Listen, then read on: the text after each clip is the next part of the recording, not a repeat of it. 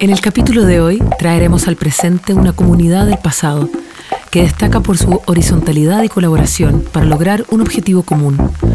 Un ejemplo de compromiso y cohesión que en la actualidad pareciera ser clave en la construcción de sociedades más humanas. Hablamos de lo que en los años 70 se conoció como UNTAC 3, o Centro Metropolitano Gabriela Mistral, o Edificio Diego Portales, o GAM, como lo nombramos hoy cuesta encontrar en Santiago una construcción con más historia y capas que este edificio. Una obra inédita en la historia social y urbana en Latinoamérica, donde las terminaciones fueron gestionadas por artistas, donde técnicos y obreros se conformaron en una estructura horizontal de trabajo, generando tal unidad social, fusión de talentos y compromiso que fueron capaces de levantar el edificio en 275 días. Hoy revisaremos sus orígenes junto a Eduardo Martínez Bonatti y David Maulén, quienes nos hablarán de un pasado que pareciera responder a las necesidades de hoy. Fundación Lepe, en colaboración con Fundación Aldea, presentan el podcast Causa Común, en alianza con el Festival O Santiago, un podcast sobre el pasado, presente y futuro de nuestra capital y el rol que los habitantes ocupan en ella. Ponemos por delante el bien común, la manera colaborativa de hacer, habitar e imaginar nuestro hogar compartido, la ciudad. Soy Trinidad Piris y el capítulo de hoy es GAM, Arquitectura y Cambio Social. Yo me llamo David Maulén, desde el año 1999 que investigo sobre las relaciones entre arte, ciencia, eh, nuevas tecnologías al interior de los procesos de cambio sociales principalmente eh, en Chile y en general en América Latina. El primer edificio que se hizo fue hecho a toda velocidad y fue un éxito total porque en tres meses se hizo una versión perfecta, llena de funciones y llena de arte. Yo me cargué del arte. Y él es Eduardo Martínez Bonatti, quien efectivamente fue el responsable de incorporar el arte a la UNTAC 3, coordinando el trabajo de artistas, pintores, escultores y representantes del arte popular. 5 de marzo de 1971 en Ginebra, se decide realizar en Chile la tercera conferencia de UNTAC, Conferencia de las Naciones Unidas sobre Comercio y Desarrollo. En 1971 se acordó que la tercera conferencia para el comercio y el desarrollo de la ONU se realizaría en Santiago de Chile, dejando atrás la otra opción, México. El evento buscaba discutir una solución para la condición de subdesarrollo, que era como se calificaba un grupo de países que no eran parte de las grandes economías durante el periodo de la Guerra Fría. La innovación tecnológica se logró por la innovación en los modelos de organización y de participación en el proceso de construcción del edificio. Ese edificio, según los colegios profesionales del momento, tomaría por lo menos unos dos o tres años. Pensemos que el GAM ahora con todos los problemas, en 10 años no lo puede terminar. Y se hizo en vez en se hizo en 10 meses. El edificio, además de servir como un símbolo de la conferencia, fue un proyecto político impulsado por la Unidad Popular, liderada por el presidente Salvador Allende, con una condición horizontal de trabajo en equipo que se tradujo en obreros asumiendo responsabilidades de decisión durante la construcción. Esa forma de trabajo colectivo no nació el 71, desde mi punto de vista tenía historia por lo menos desde los años 20, una evolución en la participación horizontal organizada que cruzaba las distintas disciplinas dentro de un Estado orgánico. Y esa misma forma ejemplifica muy bien lo que se discutió en la conferencia, un modelo distinto de sociedad para lograr el desarrollo de manera muy concreta, trabajadores y técnicos trabajando de manera horizontal. Pero de los años 70 en adelante, como sabemos, 75 en Chile puede ser y más adelante en, Inglaterra, Estados Unidos, se cambia de desarrollo a crecimiento. Y crecimiento es solamente eh, la rentabilidad anual. Eh, no importa que haya retroceso del analfabetismo, no importa que haya mala distribución del ingreso, eso no incide en el crecimiento. Es un cambio de modelo fundamental entre desarrollo y crecimiento. Crecimiento es la rentabilidad anual. ¿Cómo la lograste? Ese no es el punto, el punto es lograrla. Mientras que desarrollo es multifactorial donde el, crecimiento, que es muy importante, es uno de los medios para lograr los otros factores del desarrollo. El edificio tenía el desafío de construirse en tan poco tiempo que no se realizó un concurso para definir quién lideraría el desafío. Se eligió a un grupo de arquitectos que representaban a la Universidad de Chile y a la Universidad Católica de Santiago. José Kovacevic, Hugo Gaguero, José Medina, Juan Echenique y Sergio González coordinaron a un equipo conformado en partes iguales por obreros y voluntarios que cumplían turnos de hasta 12 horas diarias. La contraparte ministerial fue el arquitecto y director ejecutivo de la Cormu, Corporación del Mejoramiento Urbano, Miguel Launer, y el representante de los trabajadores de la construcción, Rufino Mejías, todos con un mismo objetivo, un mismo pago y una misma fecha límite, incluyendo a las y los artistas participantes. El sueldo de que ganarían es el mismo para alguien que le piden una culturita así y otro que le piden un, muro de 9 metros. O sea, va a ser el mismo porque no hay tiempo de otra cosa. Y yo lo que quiero es que tengan ellos un sueldo mensual de los tres meses que van a estar metidos en esto a fondo y que este sea razonable, porque no me salgo sino de mi presupuesto, y decidí que fuera el precio de de un obrero de terminaciones de primera. Los materiales se los pagábamos nosotros todos y por lo tanto eh, lo que ellos hacían era proyectar y dirigir la obra mientras se estaba haciendo. Cuando iban a entregar el edificio en marzo del 72, tanto los técnicos, porque era una exigencia del Colegio de Arquitectos en ese momento y del Colegio de Ingenieros, de poner el nombre de los técnicos en el edificio. Pero ellos como técnicos y las organizaciones de los trabajadores que habían participado en el edificio decían que era ridículo poner el nombre de cinco personas de la manera en que se había logrado el edificio. Y siguiendo el espíritu de unidad, colaboración y comunidad, la solución fue una placa de piedra que rememoraba a todas las personas que habían participado de la construcción. Ese sí tenía firma.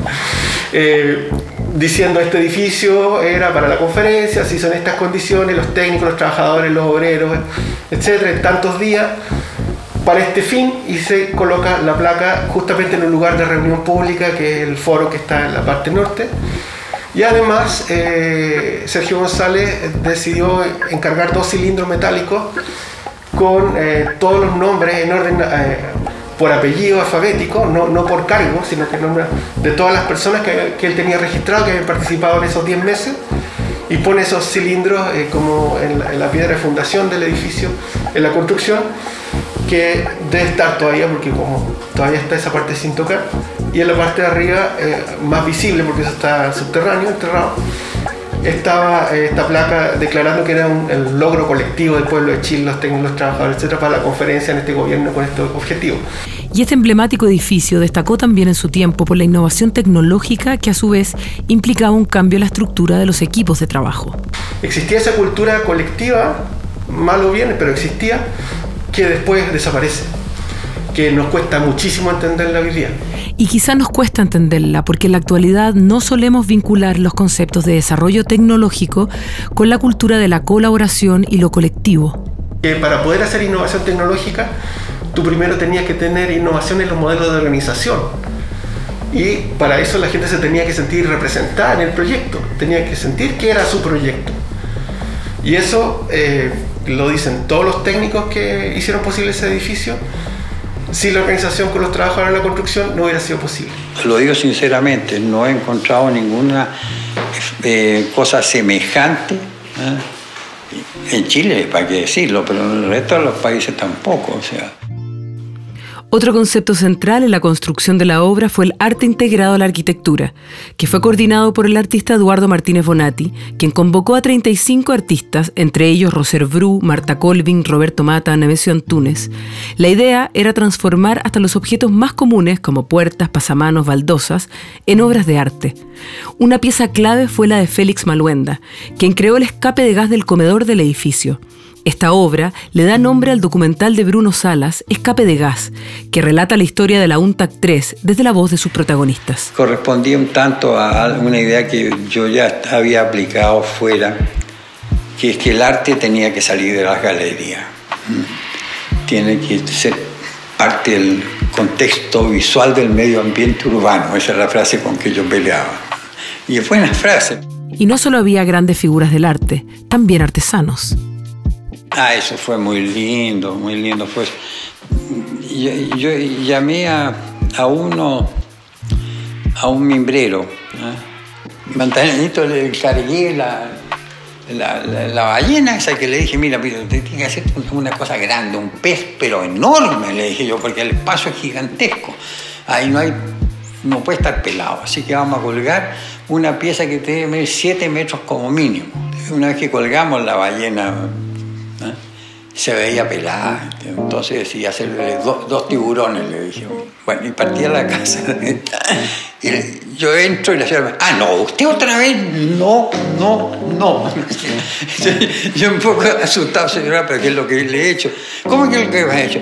Usted sabe lo que es todo el invierno, tener que salir aquí al baño, dice Salí prácticamente a la calle a abrir la puerta porque no podíamos pasar porque estaba ocupado todo por ese pescadote horrible que hicieron. Dije, señora, es una pieza magnífica, ¿cómo puede decir eso?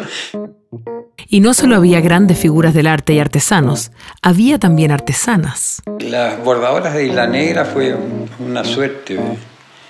A mí se me metió las ganas de verla y yo Partí para allá con la moto de nuevo, a la costa a ver de qué se trataba. La emblemática arpillera gigante fue confeccionada por un grupo de bordadoras de Isla Negra que crearon de forma colaborativa un enorme paisaje construido como un puzzle. Parte en el mar, avanza por los pueblos, la agricultura, hasta llegar a la montaña. En septiembre de 1972, un mes después de que terminara la conferencia, que había comenzado en abril, el edificio es transformado en el Centro Cultural Metropolitano Gabriela Mistral. La gestión quedó a cargo de Irma Cáceres y su equipo, y el foco principal era la cohesión social. Las actividades más relevantes fueron un enorme comedor popular que recibía a más de mil personas al día y la Torre de las Mujeres, un instituto con cursos de capacitación que iban desde economía hasta enfermería pero todo se vio interrumpido. Inmediatamente después del golpe militar, el edificio fue ocupado por las nuevas autoridades, sufriendo una drástica transformación. De centro cultural pasó a ser una fortaleza. Al mismo tiempo se modificaba su decreto original y se le cambiaba el nombre por Diego Portales, utilizándose como base de operaciones de la Junta Militar. El Palacio de la Moneda había quedado destruido después del 11 de septiembre de 1973. Sentí que como que, que estaba muerto el edificio. Los, años que estuvo ahí cerrado, cerrado. Y así se desvanecía el proyecto social que aún en estos días no hemos podido recuperar. Ah, y después algún gracioso, antes de irse, arreglaron las conexiones eléctricas con elementos incendiarios, ¿entiendes? Entonces ya está, le dieron contacto, se fueron y entregaron un edificio que era una porquería, ya había fallos en la estructura, hubo que arreglar mucho, y menos mal que todos querían tirarlo, menos mal que eso se ha vuelto a usar. Y ahora creo que lleva una vida bastante activa, ¿no?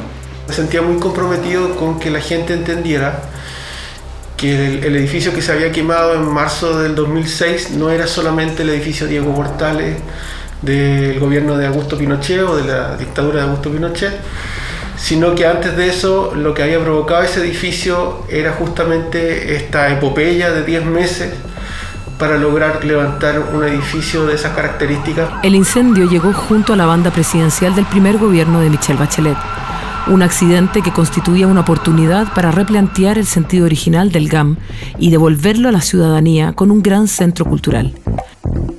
Se hace así un concurso y se les exige que tomen en consideración el concepto de cultura que había dado pie al edificio.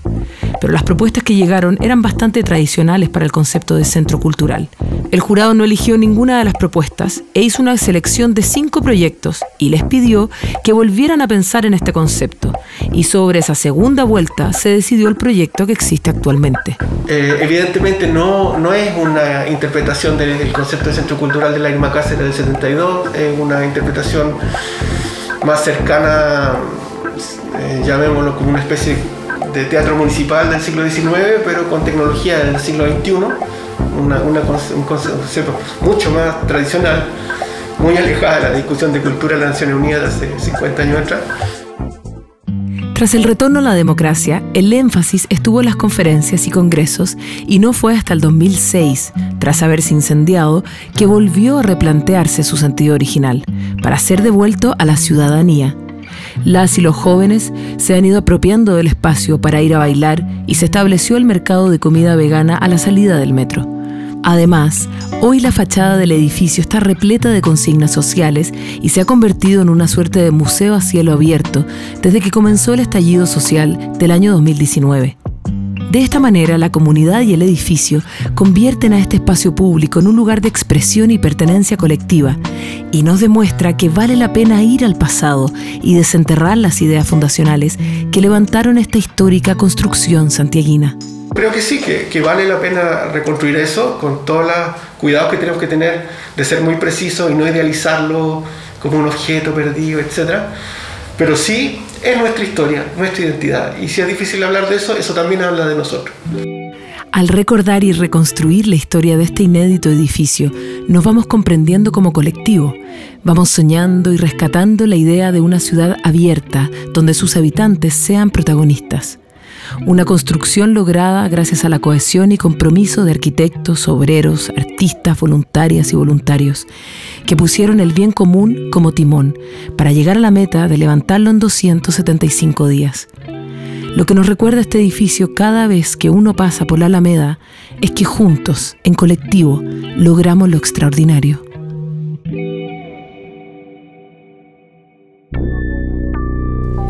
Esta historia fue creada en colaboración entre Fundación Lepe y Fundación Aldea para el Festival O Santiago, que se llevará a cabo entre el 14 y 23 de enero de 2022. Si quieres escuchar más historias como esta, síguenos en Spotify como Causa Común o en las redes sociales arroba o Santiago y arroba Fundación Lepe. Súmate y comparte esta causa común.